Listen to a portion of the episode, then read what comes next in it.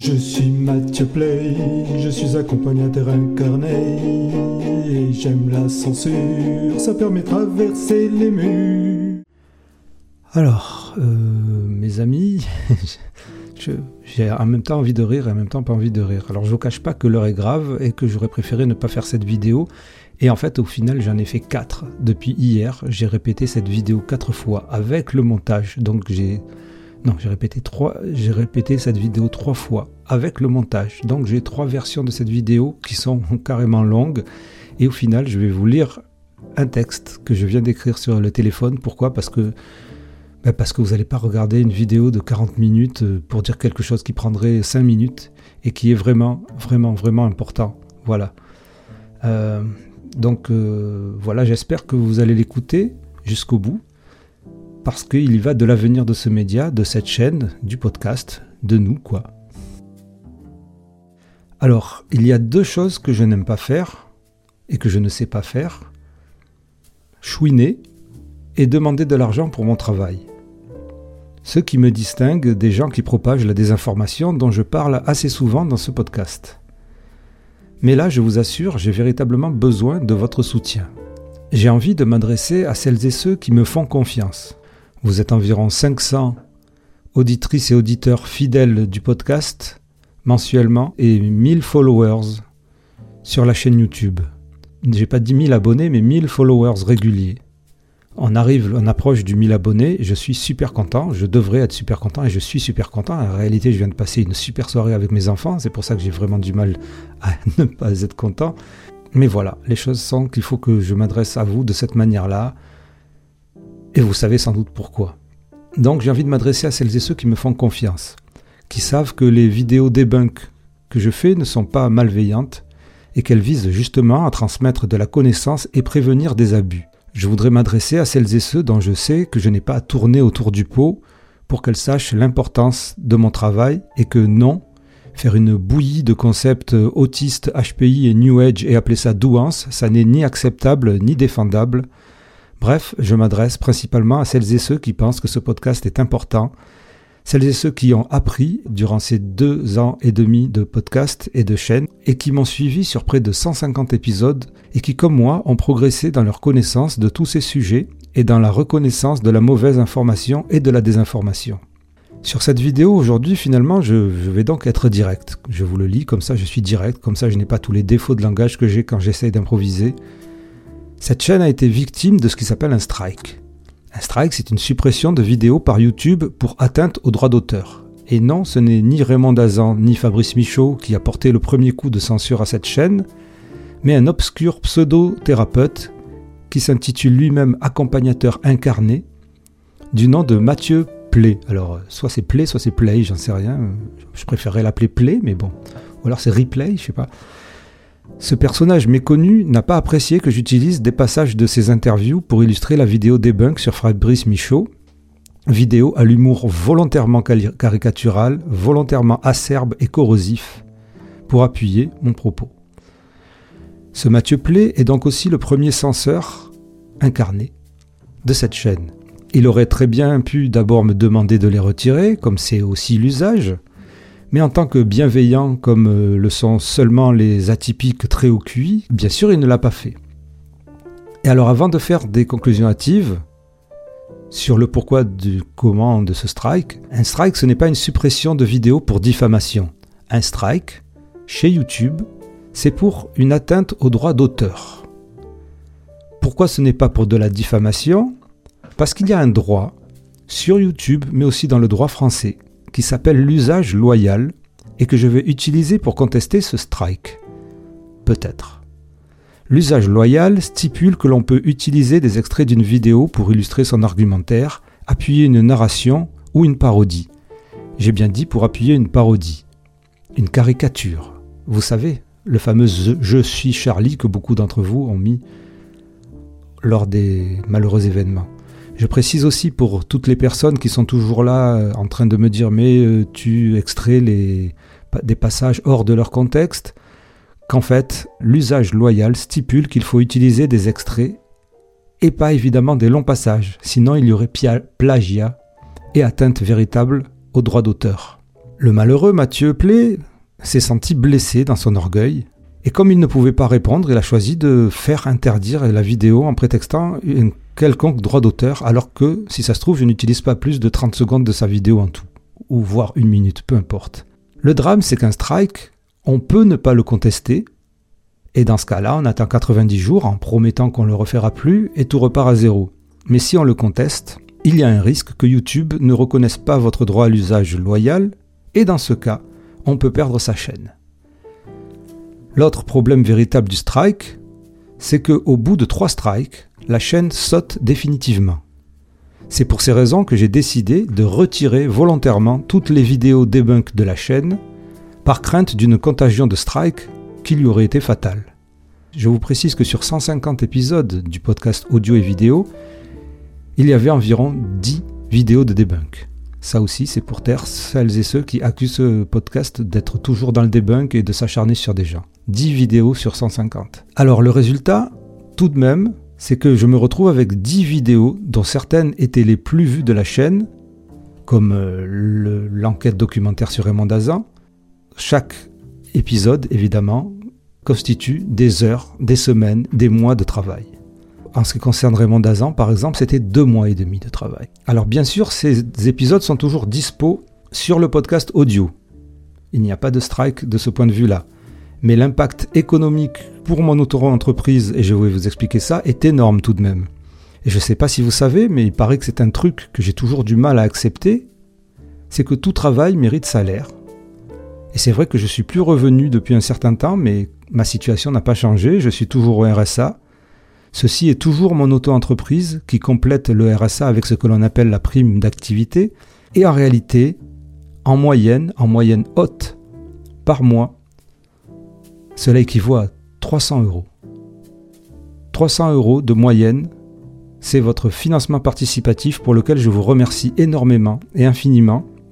Vous voyez bien que pour le travail que demande une chaîne YouTube, un podcast sur ce genre de sujet, c'est-à-dire, lorsque je n'ai pas mes enfants, lorsque je n'ai pas la garde de mes enfants, je travaille probablement plus de 60 heures par semaine. Et lorsque j'ai mes enfants, je travaille en même temps que je les ai. Tout ce travail pour 300 euros par mois. Alors que nous serions entre 1000 et 1500 regroupés autour de ce podcast régulièrement, mensuellement.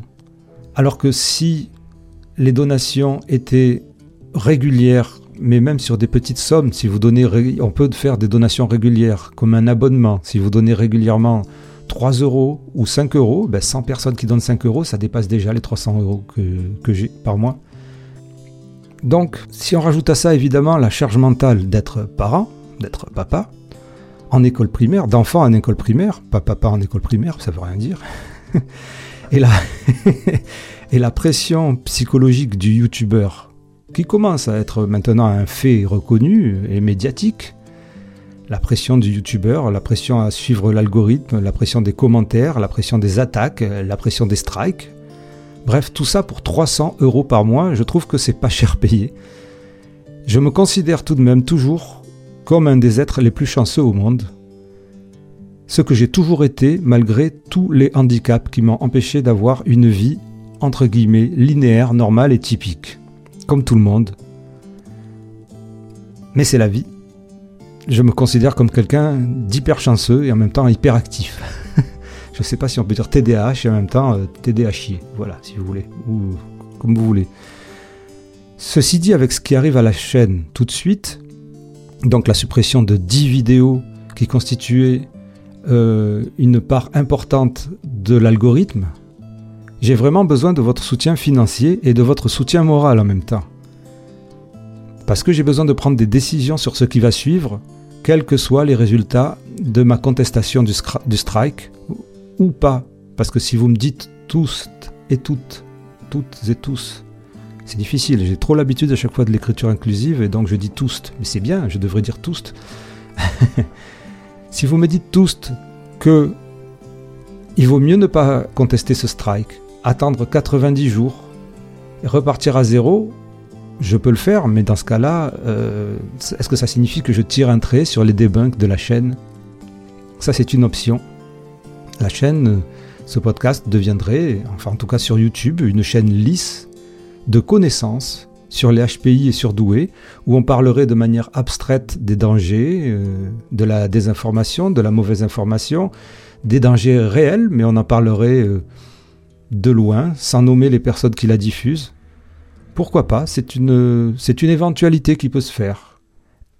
Ça n'aurait, ça n'aurait pas vraiment d'impact sur la vie de tous les jours des personnes qui se font abuser. Et si vous voulez savoir par exemple ce qui s'est passé dans ma vie, un témoignage qui va sortir sur la chaîne de Sohan Tricoire, euh, qui m'a interviewé pour euh, sa chaîne qui euh, traite des sujets de la naturopathie et des pseudomédecines, enfin qui dénonce la naturopathie et les pseudomédecines, et Sohan Tricoire qui était une ex-naturopathe tout ça, je ne l'ai pas écrit, je ne sais pas pourquoi, mais bon, là, ça a dû sortir, et donc je raconte ma vie, et je raconte mes 15 ans d'errance médicale à cause des pseudomédecines, à un moment où j'aurais peut-être dû et pu être pris en charge pour TDAH, ce qui m'aurait peut-être, peut-être évité encore plus d'errance.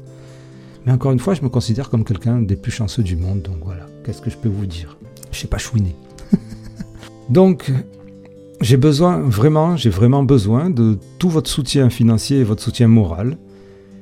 Et je vais dans les jours qui suivent vous faire des propositions de changement pour ce podcast vis-à-vis des derniers rebondissements et des dernières critiques que je reçois, puisque je suis toujours ouvert aux critiques, contrairement à ce que pensent les gens. Alors je peux peut-être vous les citer vite fait, par exemple arrêter les vidéos des bugs comme je viens de dire, voilà c'est un des choix possibles, un podcast lisse qui ne gêne personne, qui se satisfait du status quo, il y aurait d'un côté des gens qui seraient des sachants, nous, une élite, qui détiendrait une vérité, et de l'autre côté des gens qui diraient n'importe quoi. Et puis, euh, tout le monde autour, dans le monde entier, sur YouTube, aurait le droit de faire des vidéos satiriques et euh, humoristiques, parodiques sur tout un tas de sujets. Mais ici, le seul média, le seul média qui traite en profondeur des sujets de la recherche de l'info fiable sur les hauts potentiels intellectuels surdoués et de la désinformation, le seul média ne pourrait pas faire de debunk et faire de vidéos qui, qui utiliseraient l'humour, le second degré, le troisième degré, le septième degré pour dénoncer quelque chose et même qui ne pourrait même pas dénoncer des gens. Voilà. Bon, enfin. Mais on s'en fiche, c'est pas grave. Ou alors on s'en fiche pas, c'est à vous de me dire. Euh, sinon, je peux continuer à faire du debunk sérieux sérieux, c'est-à-dire essayer de le faire comme ça, sans, jamais faire une blague, et surtout essayer de ne pas euh, avoir un pet de travers. Je ne sais pas si je suis capable, j'en sais rien. Et puis maintenant que je peux même plus utiliser un extrait, hein, puisqu'il ne faut pas utiliser d'extrait, il paraît, quoi. Enfin, en tout cas pas dans notre milieu, tout le monde a le droit d'utiliser des extraits, mais pas nous. Hein. Eh bien, dans ce cas-là, je vais devoir parler des gens comme ça dans le flou, et puis on va me dire, mais euh, tu peux même pas prouver ce que tu as dit. Eh ben non, parce que si je mets un extrait, on me dit que j'utilise un extrait, et puis si je mets pas, puis si je mets le truc plus long, euh, j'ai un strike.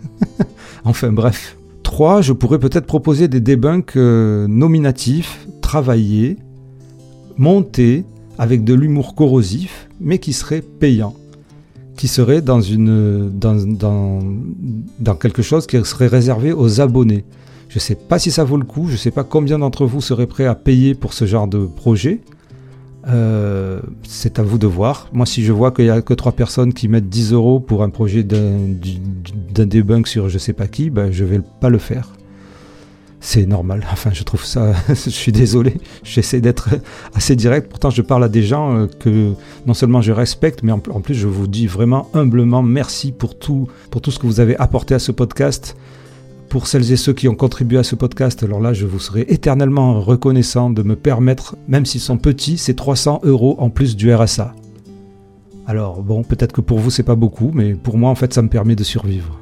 Bref voilà, sinon je pourrais peut-être créer, ouvrir une deuxième chaîne annexe, comme beaucoup font, mais je ne sais pas si dans le cadre des strikes, les chaînes annexes euh, ont des répercussions sur les chaînes principales. Le problème d'une chaîne annexe, j'avais dans l'idée depuis quelques mois de faire une euh, deuxième chaîne sur le TDAH. Le problème, c'est qu'une chaîne, c'est une chaîne, qu'elle soit secondaire, tertiaire, whatever. Une chaîne, il faut s'en occuper. Et déjà, la première chaîne me prend beaucoup de temps parce que j'ai des problèmes d'organisation, parce que je suis TDAH et que ça m'a toujours handicapé, mais à un point que vous pouvez même pas imaginer. J'ai des problèmes d'organisation, j'ai des problèmes de concentration, j'ai des problèmes d'aller au bout de, ce que je fais.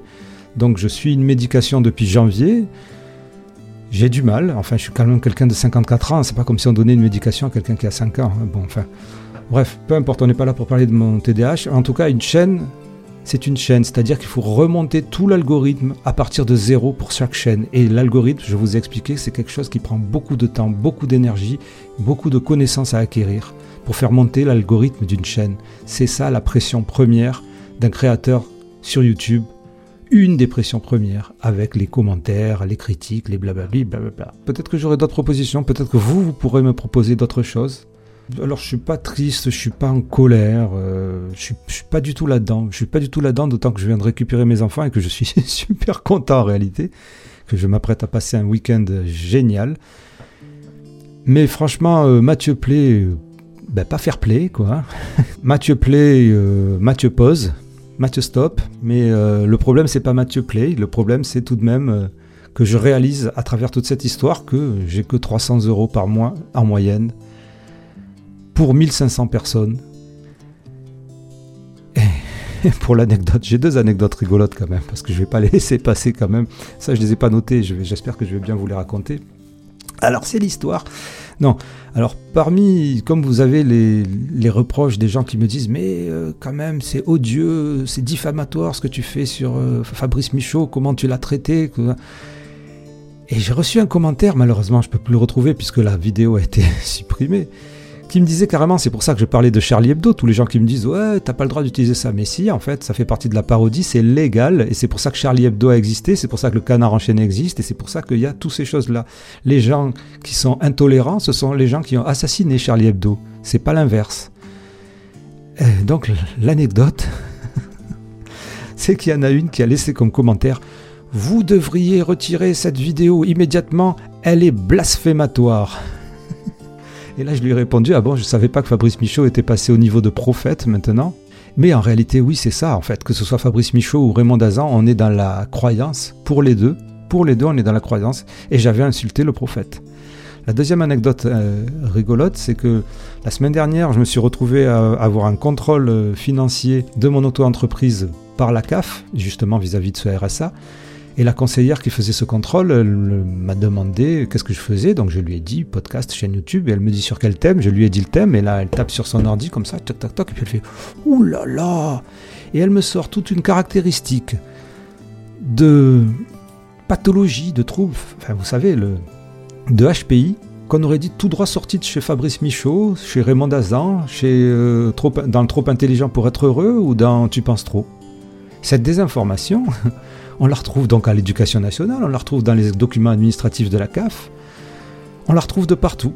Et cette même désinformation, Fabrice Michaud, en mélangeant les autistes avec les, surdoués, ben ça mélange tout ça aussi pareil. C'est le même problème qu'avec Raymond Dazan, c'est-à-dire qu'il y a tout un tas de gens, comme je l'ai été moi en étant victime des pseudosciences à cette époque-là, j'étais pas dans le barnum surdoué, tout ça, donc c'était autre chose, qui vont s'éloigner des véritables diagnostics.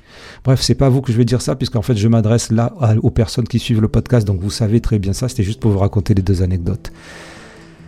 Je suis désolé d'avoir encore fait une, vidéo de ce type. Et je souhaiterais, je préférerais vivre dans un monde où je n'aurais pas à demander de l'argent pour mon travail. Et je pourrais même travailler 60 heures sans argent, il n'y aurait pas de problème. Mais voilà. Donc, euh, encore une fois, je vous en remercie, mais alors intensément, mais à un moment, à un point que vous ne pouvez même pas imaginer. Et je vous remercie surtout de votre soutien, de tous vos messages de soutien et de tout ce qui fait que intensément, ben, c'est le podcast divergent et c'est le show potentiel. À la prochaine fois.